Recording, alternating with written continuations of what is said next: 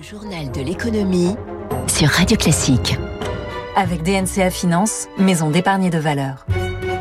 Tous les matins, Radio Classique passe l'économie au scanner. Trois titres ce mardi. Les États-Unis veulent taxer les plus-values latentes ou comment créer un ISF à l'américaine. La saison des prix littéraires, ceux qui vont vendre des livres, ceux qui font vendre des livres, mais encore faut-il avoir du papier pour les imprimer. La matière première manque. Et puis pas de pénurie sur le bio. Au contraire, les filières n'arrivent pas à écouler toute leur production au bon prix et doivent en déclasser une partie paradoxe d'une transition trop rapide. Dans 5 minutes, le Focus Echo de Radio Classique. Il sera question d'impact, l'impact concret et positif de la finance sur la transition écologique. Comment faire? Éric Lombard, directeur général de la Caisse des dépôts, avec nous à 6h45. Radio Classique.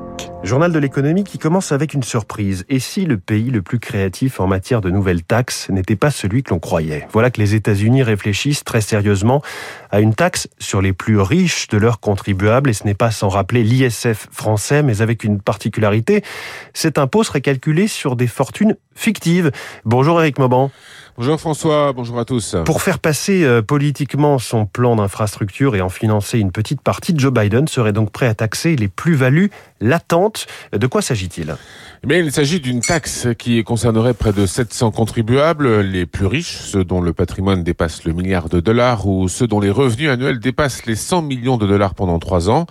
Les modalités de cette taxe restent à définir. Selon Nancy Pelosi, la chef des démocrates à la Chambre des représentants, la mesure permettrait de récolter entre 200 et 250 milliards de dollars sur 10 ans. Alors c'est peu au regard du plan d'investissement de 2000 milliards euh, de dollars que cherche à faire voter euh, euh, le président Biden. Pour y parvenir, il a besoin du soutien de tous les sénateurs américains démocrates.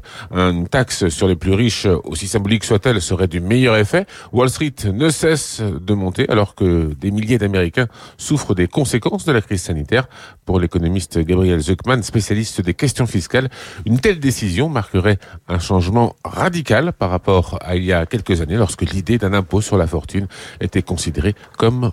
hors de propos. Éric Mauban en direct pour Radio Classique. Alors parmi les contribuables potentiellement touchés par cette taxe, il y aurait Elon Musk, forcément l'homme le plus riche du monde, qu'il est encore un peu plus depuis hier. L'action de Tesla, dont il possède 17% des parts, a grimpé de 12% hier avec l'annonce d'une méga commande du loueur de voitures Hertz, 100 000 véhicules. Tesla franchit du même coup la barre des 1000 milliards de dollars de capitalisation.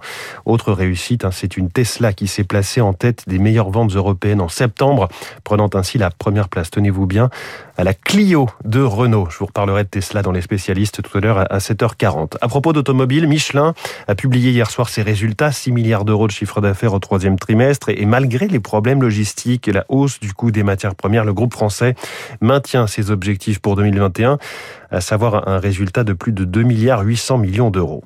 Y aura-t-il assez de papier pour imprimer le prix Goncourt? On connaîtra aujourd'hui la liste des quatre derniers livres retenus par le jury du, du plus prestigieux des trophées littéraires. Hier, le Femina a récompensé Clara Dupont-Mono pour son livre S'adapter. Le prix Médicis est attendu aujourd'hui. Un prix littéraire, c'est toujours synonyme de vente euh, record. Il faut donc en imprimer en conséquence de ces, de ces livres au moins 180 000 exemplaires pour le gagnant.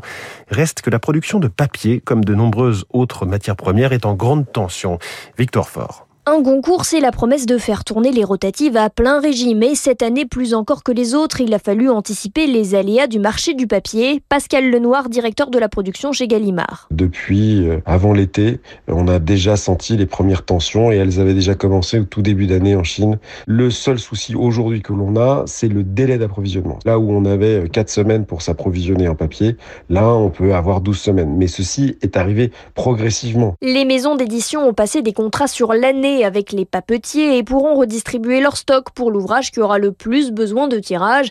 Les prix littéraires sont donc sécurisés. Mais le papier coûte déjà 20 à 25% plus cher, de quoi poser un sacré dilemme à Isabelle Polouchine de Média Livre Participation. Elle assure la fabrication de deux titres en course pour le Goncourt. Ce cumul euh, des hausses de pâte à papier et des hausses énergie et transport, ça fait beaucoup. Si ça doit durer, on sera probablement obligé de répercuter un petit peu de tous ces surcoûts sur le prix du livre. Et les professionnels du secteur doivent faire face à un autre couac dans la chaîne du livre, le manque de cartons d'emballage, plutôt utile pour acheminer les ouvrages vers les librairies. Victoire fort pour Radio Classique. L'industrie à la une encore avec une précision d'Emmanuel Macron hier sur le plan France Relance euh, France 2030. La robotisation percevra 800 millions d'euros parmi les 30 milliards du plan d'investissement. On y revient tout à l'heure dans le journal de 7h30. La question de l'énergie et de la flambée des prix du gaz, encore au menu d'une réunion extraordinaire des ministres de l'énergie de l'Union européenne, c'est ce matin, après le sommet des dirigeants en fin de semaine dernière. 6h44, il y a comme un paradoxe. Serait-on allé trop vite, trop loin dans la conversion de l'agriculture française au bio Le salon international dédié, Natexpo, a lieu en ce moment à Villepinte, près de Paris. La consommation de lait bio, par exemple, qui grimpait d'environ 15 à 20% chaque année, stagne de façon assez nette. Consommateurs seraient de plus en plus réticents à payer le surcoût qu'engendre une production biologique.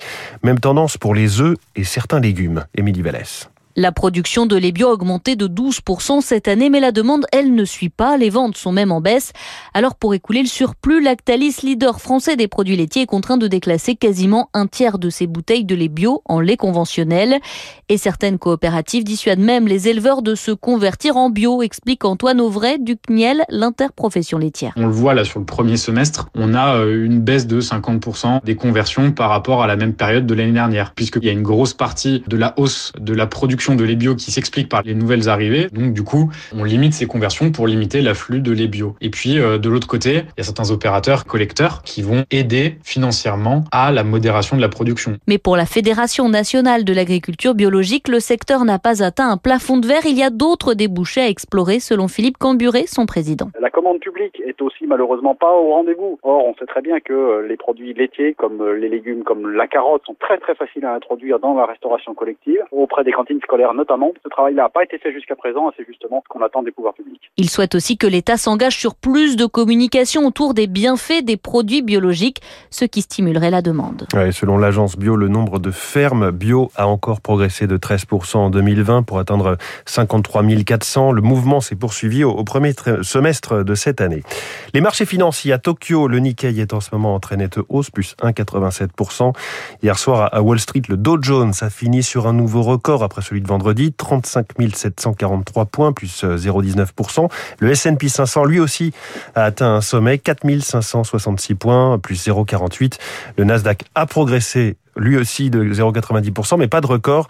En Europe, Londres a gagné 0,25, Francfort plus 0,36, Paris en revanche a reculé, moins 0,31 à 6712 points.